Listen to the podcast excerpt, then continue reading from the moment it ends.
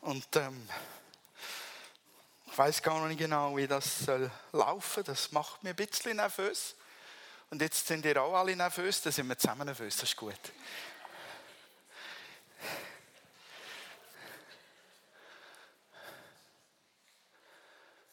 Ich möchte auch noch mal kurz beten, Vater.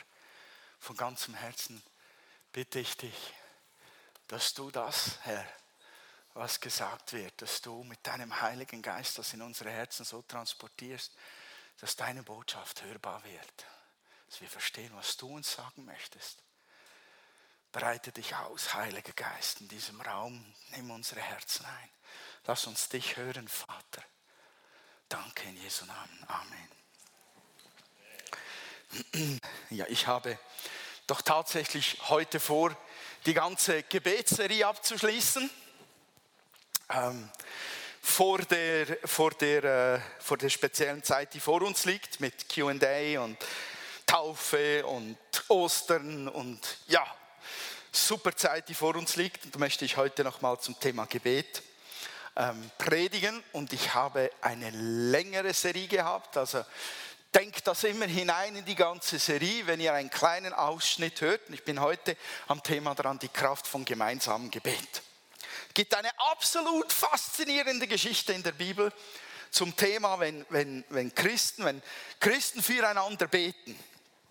Und ähm, diese Story handelt von diesem Saulus und diesem Hananias. Und dieser Saulus, ähm, ihr könnt die Geschichte nachlesen Apostelgeschichte 9, wenn ihr dann möchtet. Ich erzähle sie einfach mal so.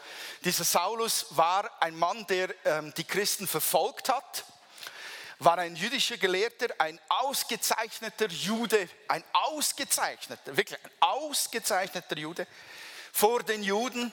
Und er hat die Christen damals verfolgt, weil er diese ungläubigen Menschen, die an einen gekreuzigten und wieder auferstandenen glaubten, unbedingt ausrotten wollte. Man soll ja das Zeug immer gleich am Anfang ersticken, oder? Und, und Paulus, Saulus war da, jetzt komme ich jetzt genug mit Paulus und Saulus. Saulus war da einer der Bevollmächtigten, die unterwegs waren mit, mit Vollmacht äh, Menschen ins Gefängnis zu werfen und, und zu verfolgen. Und ähm, seine Mission, die er hatte, diese Welt zu säubern von diesem Unglauben oder diesem falschen Glauben, diese Mission trieb ihn ein, einem Tag nach Damaskus. Und er war auf dem Pferd unterwegs. Viele kennen die Geschichte. Und auf dem Weg dahin kommt dieses Licht ähm, aus dem Himmel und diese Stimme dass ihm beides völlig umhaut. Und diese Stimme, die mitten aus dem Alltag, also ich stelle mich mir ihn so vor, wie er auf dem Pferd reitet und dann einfach pff, knallt der Himmel mitten in die Erde hinein. Und, und die Stimme, die er klar hört und die, die um ihn herum sind, die mit ihm reisen, die hören auch die Stimme wo fragt, Saulus, warum verfolgst du mich? Und ähm, Saulus schafft es immerhin noch, mitten in dieser Erscheinung zu fragen, wer bist du, Herr? Und der Herr sagt, ich bin Jesus, den du verfolgst. Ähm, eine, eine wunderschöne ähm, Geschichte darin gehend, dass, dass wir sehen, wie sehr sich Jesus mit uns eins macht und sagt, wer euch verfolgt, verfolgt mich persönlich. Jesus lebt ja in uns und wir sind eins mit ihm. Und dann äh, in, in, diesem absolut schockierenden Moment ähm, erblindet Saulus und er kann nicht mehr selbst nach Damaskus weiterreisen, sondern seine Freunde führen ihn an der Hand, heißt es in der Bibel. Also sie müssen ihn Wirklich, sie müssen ihm helfen, nach Damaskus zu kommen.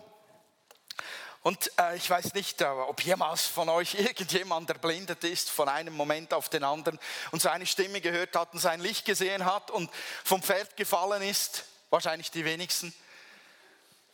Kann mir aber vorstellen, dass wenn wir uns hineinversetzen, ein wenig versuchen, in Saulus hineinzuversetzen, dass uns bewusst wird, dass dieser Mann geschockt war Wirklich absolut geschockt.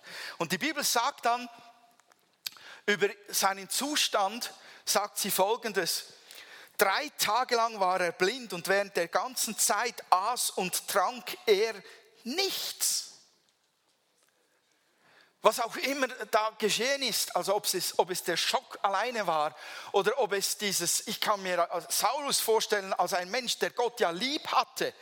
Darum war er ja so ein hervorragender Jude auch, der, mit einer Leidenschaft für Gott unterwegs war, dass der sich in dieser Phase gefragt hat, jetzt lest ihr alle den Text, ich sehe es. dass der sich in dieser Phase wirklich gefragt hat, Gott, warst du das wirklich? Oder Gott, was, was ist eigentlich los? Was habe ich erlebt? Was habe ich verstanden? Was habe ich gesehen? Hatte ich irgendwie zu viel Wein am Abend vorher? Oder was war genau los? Der war in einem Schockzustand, aß und trank nichts. Und garantiert betete er und schrie er zu Gott. Und das ist jetzt Saulus an seinem Ort in Damaskus. Drei Tage lang nichts essend, nichts zu sich nehmend, nichts trinkend, gar nichts. Blind. Im Gebet. Gott fragend, was ist los? Und dann an einem anderen Ort in, in Damaskus lebt Hananias. Da heißt es, den rief der Herr in einer Vision. Hananias. Er antwortete, ja Herr. Das, das klingt immer so trocken. Aber wenn ich das Gefühl habe, ich höre Gott sprechen, dann geht es mir durch Mark und Bein. Dann schlottere ich manchmal am ganzen Leib. Und da sagt er, geh in die Straße, die die gerade genannt wird, zum Haus von Judas. Gott ist schon mega genial. Das ist nicht das einzige Mal, dass er in der Bibel, dass wir in der Bibel nachlesen können, wie Gott sogar die Straßennamen erwähnt, wo du hingehen sollst und zu wem du genau gehen sollst, bei welchem Haus und so weiter. Das ist der Hammer, wie Gott schön präzise Anweisungen gibt. Geht zum Haus von, von Judas dort. Frage nach Saulus von Tarsus. Er betet zu mir. Also hier steht, dass Saulus wirklich gebetet hat in dieser Phase der Blindheit er betet zu mir und er hat in einer Vision gesehen. Und, und das ist auch genial. Der Saulus ist noch nicht einmal Christ, noch nicht einmal wiedergeboren hat sein Leben noch nicht einmal unter die Herrschaft Jesus gestellt und schon hat er Visionen von Gott. Gibt es das heute auch? Ja. So, Er betet zu mir und er hat in einer Vision gesehen, dass ein Mann mit Namen Hananias kommt. Die, die Namensangabe auch dabei, oder? Ich, ich wollte, ich hätte dauernd solche Visionen. Straßennamen, Namen von Personen, wann ich wo sein müsste. Das Leben wäre so viel einfacher, meine ich. Könnte mich schwer täuschen. Wir sehen es gleich, was hier passiert. Und dann, dann heißt es, dass ein Mann mit Namen Hananias kommt und ihm die Hände auflegt, sodass er wieder sehen kann. Wow, ja, eine Heilung. Aber Herr rief Hananias aus. Jetzt, jetzt, jetzt wird Hananias, jetzt geht's, geht's los, jetzt geht sein Herz auf. Da habe ich ein Problem mit dieser Vision, Herr, mit dieser Anweisung. Ich habe gehört, wie viel Schlimmes dieser Mann den Gläubigen in Jerusalem getan hat. Und er hat von den obersten Priestern die Vollmacht erhalten, alle hier zu verhaften, die deinen Namen anrufen. Doch der Herr erwiderte, geh und tu, was ich sage. Das ist ein Standardsatz von Gott. Wenn du eine Vision empfängst und diskutieren möchtest, sagt Gott oftmals ganz trocken. Die Stimme, die tut manchmal richtig, wenn es heißt, mach doch einfach, was ich sage. Oh Gott, geh und tu, was ich sage. Saulus ist mein auserwähltes Werkzeug. Er soll meine Botschaft den Völkern und Königen bringen und auch dem Volk Israel. Ich werde ihm zeigen, wie sehr er für meinen Namen leiden muss. Ja, super, du.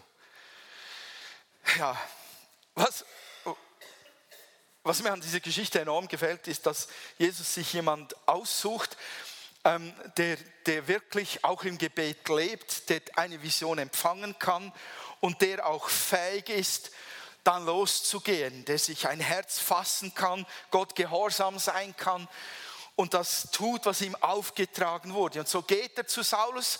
Wir kennen die Geschichte. Er geht zu ihm und er legt ihm die Hände auf und er heilt ihn von seiner Blindheit. In Apostelgeschichte 22 könnt ihr nachlesen. Saulus erzählt seine, sein persönliches Bekehrungszeugnis immer wieder in der Apostelgeschichte. Und in der Kapitel 22 sagt er, was Hananias zu ihm sprach, als er ihm begegnete. Der Gott unser Väter hat dich dazu bestimmt, seinen Willen zu erkennen und den Gerechten zu sehen und eine Stimme aus seinem Mund zu hören. Denn du wirst ihm an allen Menschen ein Zeuge sein von dem, was du gesehen und gehört hast. Und nun, das sagt Hananias, nachdem er diese Message, diese Botschaft, diese Bestimmung Saulus sagt, sagt er, und nun, was zögerst du? Steh auf, lass dich taufen, deine Sünden abwaschen, indem du seinen Namen anrufst. Bam, Saulus, du hast gar keine andere Wahl. Ich glaube schon, das war, das war etwas weniger telegrammartig, wie das zu und hergegangen ist. Das ist der Kern der Botschaft. Und ich finde es faszinierend. Saulus hat sich ja dann taufen lassen.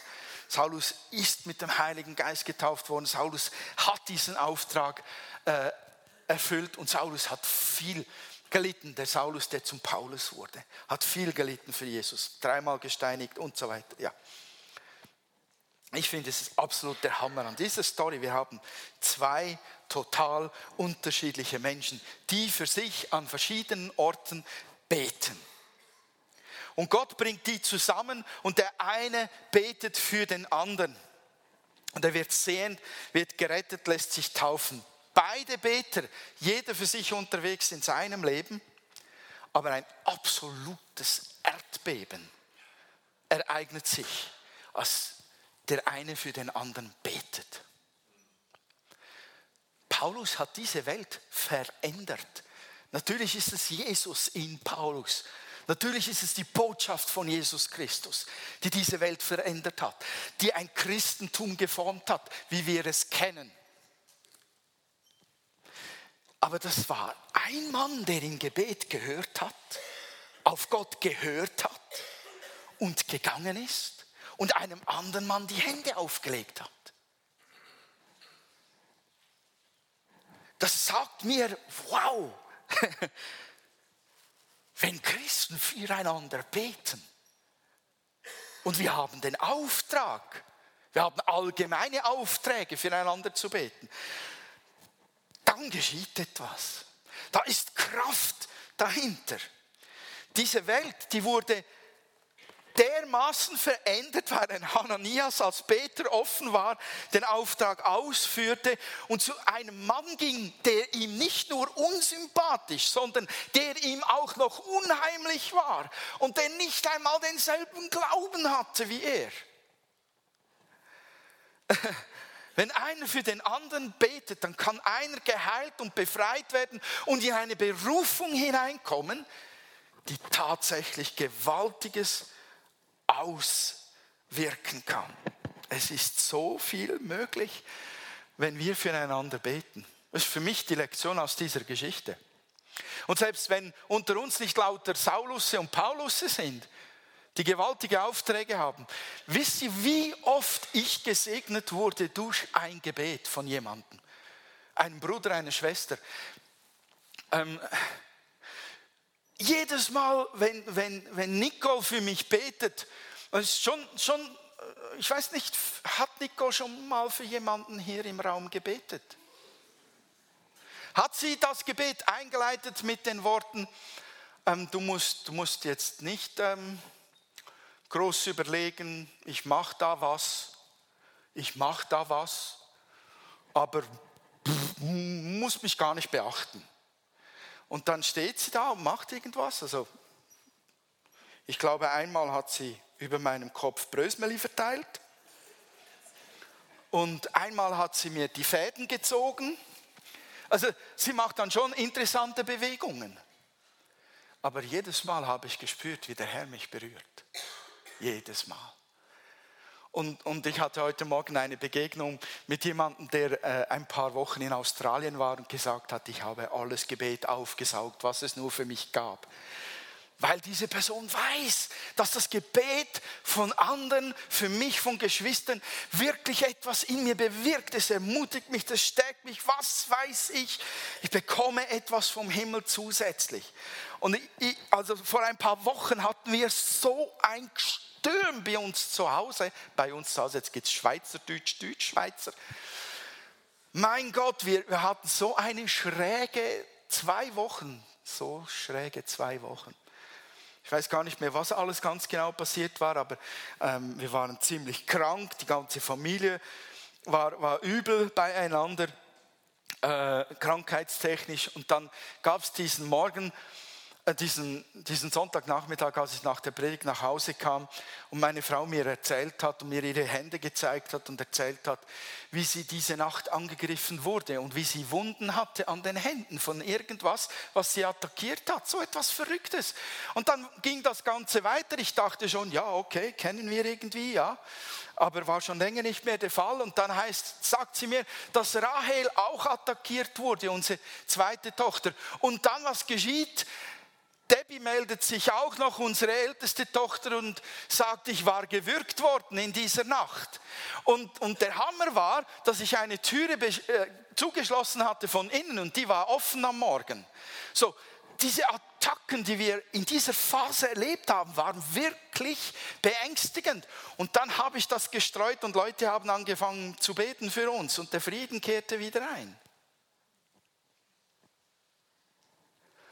Es ist Kraft in dem Gebet füreinander. Es ist Kraft darin. Wenn wir als Geschwister zueinander stehen und füreinander beten, da kann der Himmel nicht anders als zu reagieren. Und deshalb sagt auch Paulus, weil er das an sich selbst erlebt hat, sagt er den Ephesern in Epheser 6, 18, betet immer und in jeder Situation mit der Kraft des Heiligen Geistes. Bleibt wachsam und betet auch beständig für alle, für alle, die zu Christus gehören. Ja, was ist die Steigerung von, von füreinander beten? Weil für mich für mich gibt es das Füreinander beten und dann gibt es eine Steigerung davon. Nämlich Gebet in Einheit. Das ist für mich noch eine Steigerung, weil ich kann für jemanden beten. Einfach so. Aber es ist ein weiterer Schritt, dass ich mich echt eins mache mit dieser Person oder mit ihrem Anliegen. Ich glaube an die Kraft des Gebets in Einheiten. Wir kennen alle diese Verheißung, die wir in der Bibel nachlesen können, wo Jesus in Matthäus 18, Verse 19 und 20 sagt, ich, ich und ich sage euch auch, wenn zwei von euch hier auf der Erde darin eins werden, eine Bitte an Gott zu richten, dann wird mein Vater im Himmel diese Bitte erfüllen. Denn wo zwei oder drei zusammenkommen, die zu mir gehören, bin ich mitten unter ihnen. In diesem Satz, wenn zwei von euch eins werden, liegt offenbar noch eine zusätzliche Kraftsteigerung. Ich habe mich gefragt, was ist denn gemeint mit eins werden? Ähm, beten in Einheit. Und ich glaube einfach nicht daran, dass damit die Einheit gemeint sein kann, die völlige theologische äh, Übereinstimmung miteinander. Ich glaube auch nicht daran, dass es die Einheit sein kann, die Gott hier meint, die völlig einer Meinung ist, in allem total eins, in jedem Denken, jedem Meinen, jedem Wollen. Das kann es auch nicht sein, weil niemand von uns ist genau am selben Ort wie der andere in seinem Denken und in seinem Verhalten. Niemand kann total einer Meinung sein mit allen anderen, weil wir total einzigartige Individuen sind und die Dinge auch unterschiedlich verstehen.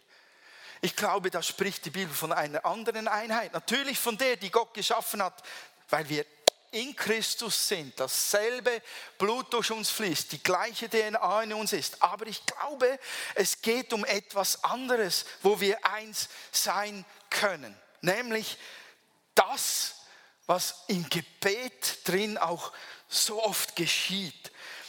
Ich bete doch nicht nur mit dem Verstand. Also ich sowieso nicht. Ich bin da ein zappliger, leidenschaftlicher, emotionaler Kerl, oder? Ich kann nicht nur mit dem Verstand beten. Also wenn ich nur mit dem Verstand für jemanden bete, dann ist der mir echt unsympathisch. Habe ich echt ein Problem mit dem. Ja, das gibt es. Auch ich muss dort Schritte machen und mich überwinden, wie es Hananias musste. Ähm, Gebet ist etwas, was vom Herzen ausgeht, nicht vom Kopf.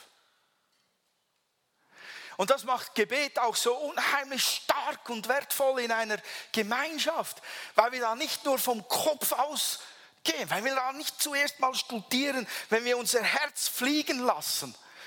Da kommt unsere Herzenshaltung zum Vorschein, unsere Herzensnot und unsere Herzensüberzeugung. Und da spricht das Kind mit dem Papa. Da erhebe ich nicht meinen Verstand in den Himmel, sondern ich lasse wirklich mein Herz fliegen. Und wenn es um die Kraft und um die Stärke von Gebet gemeinsam mit anderen geht, dann muss ich nicht meinen Verstand mit dem anderen eins machen, sondern mein Herz.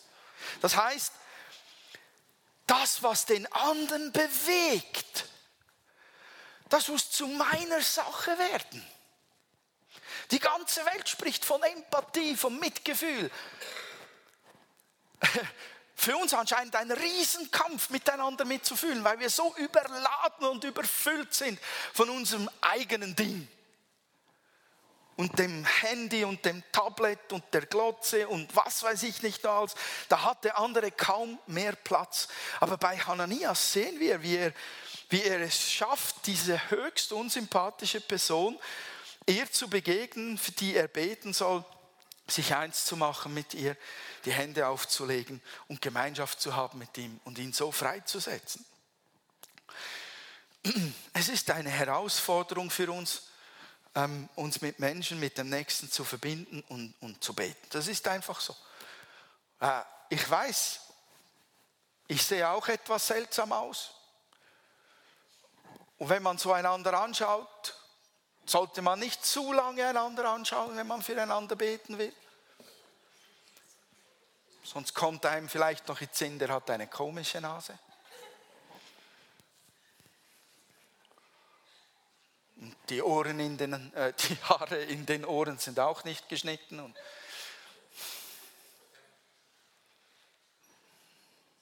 Und riechen tut er auch noch komisch. Und wenn ich jetzt mit dem bete, dann betet er so ewig lang.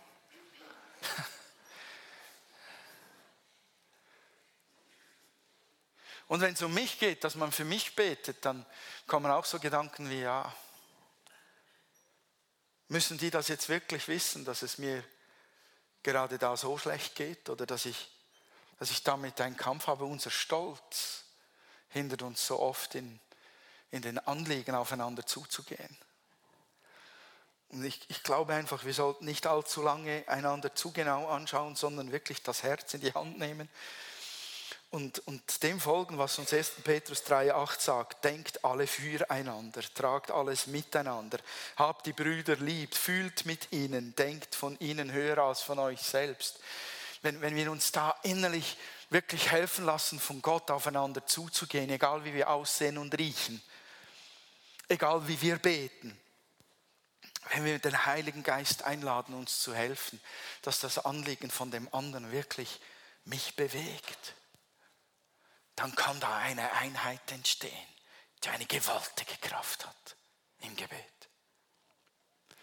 Ich glaube, sie hat so eine große Kraft, weil sie total mit dem Wesen von Gott dann in Übereinstimmung kommt. Ich habe meine liebe Frau drei Herzen ausschneiden lassen. Für mich das eine Herz ist der Vater, das andere Herz ist der Sohn und das dritte Herz ist der Heilige Geist. Und jetzt mal ganz ehrlich, habt ihr schon jemals Streit bei Gott erlebt? Habt ihr jemals Diskussionen erlebt? Es gibt eine. Eine Diskussion, als Jesus vor dem Sterben stand im Garten Gethsemane, kniete er in Gebet und er war dermaßen erschüttert, dass er Blut schwitzte. Und in dieser Situation spricht er mit dem Vater seine Not aus und sagt, also ist es nicht möglich, dass das, was jetzt geschehen soll, an mir vorbeigeht, vorübergeht. Und, und er sagt dann diese unglaublichen Worte, ähm, Nicht mein Wille, sondern deiner geschehe. Totale Harmonie, obwohl er komplett leidet. Und dieser Vater und dieser Sohn, dieser Heilige Geist, obwohl sie drei Personen sind, ein Geheimnis immer noch für uns Menschen, sind sie total eine Einheit die ganze Zeit in der Bibel. Immer. Obwohl sie selbst jeder für sich fühlen kann. Jeder für sich existiert und unterwegs ist an gewissen Orten zu gewissen Zeiten, sind sie eine totale Einheit. Und ich glaube einfach, wenn, wenn, wenn Gott sich mit einem Menschen in seinem Anliegen eins macht und, und dann komme ich noch dazu, ich komme auch noch, weil ich beten soll für den Nächsten. Und das ist mein Nächster und ich gehe auf ihn zu und wir machen uns eins in einem Anliegen, im Herzen, dann glaube ich, entsteht eine Einheit, die mit Gott, Vater, Gott, Sohn, Gott, dem Heiligen Geist und meinem Nächsten dermaßen übereinstimmt ist, dass diese Kraft freigesetzt wird, die, die einzigartig ist im Gebet. Versteht ihr, was ich meine? Oh, oh zu schwache Magnete. Ei, ei, ei. Das, das ist ganz schlecht. Okay, ähm, ich kann jetzt das noch eine Viertelstunde lang machen.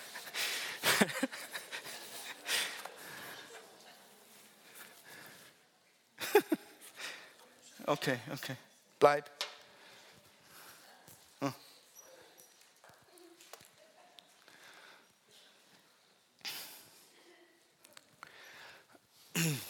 Ich glaube, dass diese fantastische Dreiecksbeziehung zwischen Gott, mir und meinem Nächsten wenn das in Übereinstimmung kommt, wenn ich wirklich mit dem Herz, mit dem Herrn eins bin und mit meinem Nächsten, dass das die Einheit ist, durch die Kraft, das kraftvolle Gebet unschlagbar wird.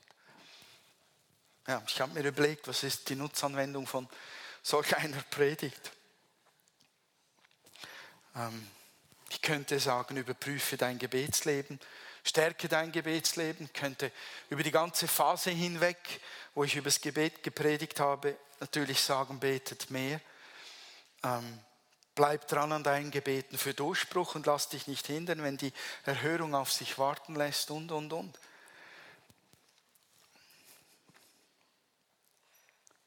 Mir ist wirklich etwas aufgefallen über die letzten zwei Jahre. Da spreche ich jetzt ganz direkt zu euch als Gemeinde, Pfimi Uster. Mir ist etwas aufgefallen. Wir hatten, vielleicht hat das, haben das nicht alle gleich stark empfunden, nicht alle gleich stark erlebt, aber mir ist es aufgefallen, wir hatten eine nicht ganz leichte Zeit, auch miteinander, oder? Wir hatten privat zu Hause Riesenkämpfe. Und ich hatte manchmal das Gefühl, dass sich einige auch so innerlich verabschiedet hatten aus der Gemeinde. Weil es einfach zu anstrengend war oder unsicher oder unklar oder man sich genervt hat. Keine Ahnung, was es war. Und dann kam so eine Phase, wo, wo wir, äh, meine Frau und ich, wo wir uns letztes Jahr ähm, vor Gott ja bewegt haben und gefragt haben, geht unser Weg woanders hin in eine andere Gemeinde? Und wir hatten das Ja für hier. Und dann hat, hat die Gemeinde ein Ja zu uns gehabt. Und irgendwie habe ich den Eindruck gewonnen in dieser Phase, wo wir langsam wieder zusammengerückt sind, dass Gott immer wieder den Finger aufs Gebet hält. Persönlich war ich durch meine Not verstärkt ins Gebet getrieben. Sowieso. Aber ich habe von da und dort gehört, dass Leute Erlebnisse mit dem Gebet gemacht haben oder mit Gebet in Kontakt gekommen sind. Und dann hat es hat es diesen Propheten gegeben, der bei uns war und mal gesagt hat, Leute, es geht alles durchs Gebet. Wenn ihr euch Erweckung wünscht, wenn ihr Veränderung wünscht, wenn ihr euch Wachstum wünscht, es geht nur übers Gebet. Und dann hatte ich den Eindruck, ähm, als ich die letzten Wochen da ähm, immer wieder vom Gebet gepredigt habe, das ist doch kein Zufall. Dennis, Dennis war hier im Herbst, im Oktober. Dennis Bitterlian hat ziemlich salopp gepredigt und hat den ganzen Morgen von irgendwelchen Knien erzählt, die krank sind. Und da war mir klar, wir müssen heute Morgen für Knie beten, die nicht in Ordnung sind. Also haben wir es getan. Und wenn ich jetzt über die letzten Wochen und Monaten zurückschaue, habe ich den Eindruck, Gott sagt, betet, betet, betet. Ich glaube, es ist Gottes Hinweis, dass ich in diese Reihe hineingestolpert bin, dass wir noch einen Schritt näher rücken sollten durchs Gebet, durchs Gemeinsame. Wir haben dermaßen große Visionen. Wir wollen ein Café eröffnen, hier in der Stadt, in der die Exzellenz Gottes sichtbar wird und erfahren kann werden. Leute, wir haben kein Geld auf der Bank. Wir können nicht mal schnell fünf Millionen aus dem Ärmel schütteln, um ein Café zu bauen. Wir haben kein Betriebskonzept. Wir haben eine Leiterin, verrate ich euch. Wir haben eine Kaffeeleiterin, ist mal ein guter Anfang. Wir haben so große Visionen in unseren Herzen. Ich spüre den, den Hunger von einigen von euch dermaßen, dass diese Gemeinde einen Schritt vorwärts macht, einen Durchbruch erlebt dass wir wieder Menschen erreichen, die Gott nicht kennen, dass wir wieder Verbindungen finden zu unserem ursprünglichen Auftrag, Menschen mit Jesus bekannt zu machen. Ich spüre, dass das da ist. Und wenn ich das alles ein wenig so zusammennehme, dann empfinde ich Gottes Ruf auch in dieser Reihe von Gebetspredigten zum Gebet hin. Ich habe keinen Plan, ich würde gerne euch eine App vorstellen, durch die ihr euch mit Gebet verbinden könnt jeden Tag. Ich habe da keinen Plan wirklich. Aber ich weiß, dass Gott sagt, betet, betet miteinander, betet. Betet um die Dinge, ringt um die Dinge, rückt zusammen im Gebet. Macht euch eins miteinander, steht füreinander vor meinem Thron ein und bebetet diese Visionen, die in euren Herzen sind, bis sie zur Realität werden. Das wäre meine Nutzanwendung von dieser Predigt. Und ich möchte einen Moment haben, wo wir gerade jetzt beten. Ich möchte niemand dazu zwingen oder überreden und, und da irgendwo äh, dazu drängen, aber wenn du die Freiheit hast, dann nimm dir einen Moment Zeit und lass dich von Gott darin bewegen und gib ihm eine Antwort. Und danach lasst uns gemeinsam für, für unsere Gemeinde beten. Ich führe den Moment weiter. Lasst uns wirklich vor Gott sein und beten. Wenn du das von Gott ausspürst, wenn du das Reden des Geistes auch in deinem Herzen hörst, wenn du mit mir da in Einheit bist, dass Gott zu dir spricht, stärke dein Gebetsleben, baue deine Gebetskultur weiter aus, dann sag es Gott jetzt und bitte ihn um seine Hilfe darin.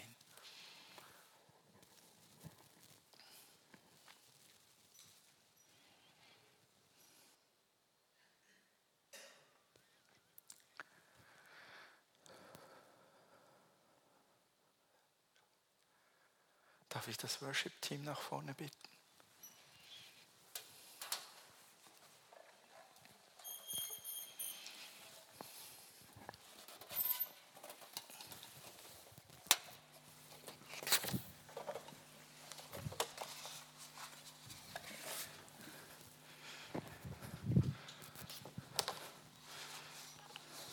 Lass uns doch einen Moment aufstehen.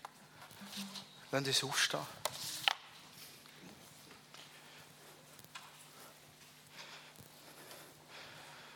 Könntet ihr ähm, etwas spielen? Und lasst uns eine von unseren grössten Sehnsüchten, die wir im Herz tragen. Zuerst für die Gemeinde, zuerst für die Gemeinde. Lasst uns die Gott bringen im Gebet. Lasst uns ähm, die, die können, die, die sich frei fühlen dazu, während das Worship-Team ähm, singt, lasst uns das Gott sagen. ähm, wenn ihr, wenn ihr könnt, mit lauter Stimme. Wir lassen uns im Moment einstehen für unsere Gemeinde und, und die grösste Vision, die du hast im Herz, sag sie dem Vater. Bitte darum, dass es eine Realität wird. Und wir wollen das zusammen machen. Wir stehen zusammen vor Gott gerade jetzt. Und auch wenn wir einander nicht hören, von ganzem Herzen, machen wir es innerlich eins miteinander. Und wenn wir jetzt für das Anliegen zuerst beten, wo, wo du im Herz trägst, wir sind eins vor dem Vater. Denn das, was der andere betet, ist genau gleich wertvoll und genau gleich wichtig. Und er ist genau gleich wichtig, wie du mit deinem Anliegen, mit deiner Sehnsucht. Lass uns einen Moment okay, unsere Stimme haben zum Vater und ihm das sagen. Und nach mir ist so sehr sehnet. Schaffen wir das? Nein, Moment, ist unser Geist wirklich auf den Herrn ausrichten, auf unsere Sehnsucht. Vati, von ganzem Herzen bitte dich. Kannst du mein Mikrofon zumachen? Vater, wir beten gemeinsam für uns, Herr, dass dein Reden wollen wir annehmen, Herr. Wir wollen das, das Gebetsleben kultivieren, erneuern, was auch immer du mit all dem hast wollen sagen, was ich in der letzten Predigt habe, Papa. Von Herzen bitten wir dich um deine Hilfe, dass wir deine Wege erkennen, dass wir dein Reden verstehen und dass wir auf das können eingehen können. Was auch immer es für jeden Einzelnen von uns heisst. Ob, ob Heilung muss geschehen im Herz in, in Bezug aufs Gebet, um, ob eine Befreiung muss geschehen, ob Furcht muss besiegt werden, Herr, ob eine neue Liebe muss ausgossen werden fürs Gebet und, und das Vertrauen zu dir oder zueinander, Herr, tu es. Wir bitten dich gemeinsam, dass wir wollen an deinem Reden nicht vorbeigehen, Papa. Wir wollen das ernst nehmen. Und wir bitten dich, dass du uns führst, uns alle, jeden Einzelnen, dass du unserem Gebetsleben hilfst, Herr, neu an deinem Herz zu sein, Herr. Und wir bitten dich gemeinsam, dass du uns als ganze Kirche hier an diesem Platz äh, unsere Gebetskultur stärkst. Und dass das geschieht, was du geplant hast für unsere Kirche und durch unsere Kirche, durch für die Stadt und die Region, dass es geschieht in unserem Gebet. Und dass man merkt, Herr, was unser Gebetsauftrag ist. Welche Gebet wir sollen beten, Herr, für uns. Und ich bitte dich auch um eine neue Einheit dort drin. Herr, hilf uns, unsere Hürden, die wir haben in unserer alten Natur, dass wir die können überwinden in der Stärke von deinem Geist und eine ganz neue Einheit zueinander findet, Herr. Und das Anliegen vom anderen uns wirklich wichtig werden und uns wirklich einnehmen. Dass wir wirklich mitfühlen, wie du dir das wünschst, dass wir mittragen und mitdenken, Herr. Mit dem Nächsten hilf du uns als Kirche, wirklich den Weg zu gehen, den du da hast angetönt Herr, im Gebet. Und wir beten heute nochmal ganz speziell für die, die um Durchbrüche kämpfen. Wir beten zusammen für die, die um spezielle Durchbrüche beten. In Jesu Namen. Schenk ihnen den Durchbruch her. Realisiere sie in ihrem Leben. Ja, Herr, erbarm dich über deine Kinder und gieß, Herr, das aus, was du parat hast.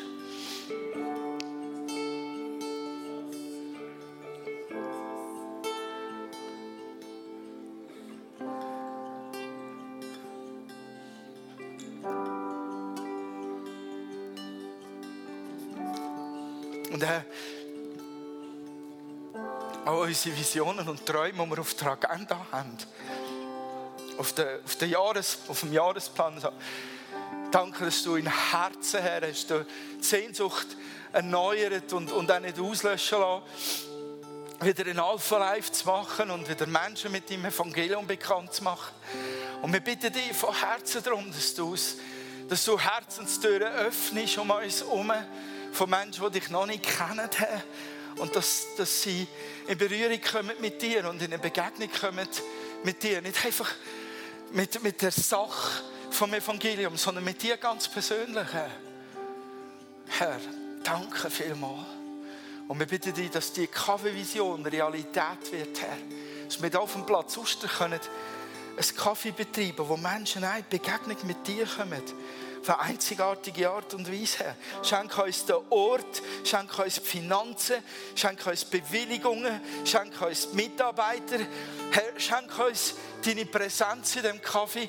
Herr, nimm alles ein. Es ist, es ist, es ist deine Sache, das zu realisieren. Es ist deine Macht, die es umsetzen kann. Wir, wir sehnen uns danach, dass du deine Hände drin hineingrabst und uns den Weg bahnst. Danke vielmals. Und wir bringen dir auch all die anderen Anliegen, die wir haben. Das, was uns die Heim betrifft. Das, was unsere Gesundheit betrifft. Das, was unsere, unsere Ängste betrifft. Unsere Lasten betrifft und unsere Freude.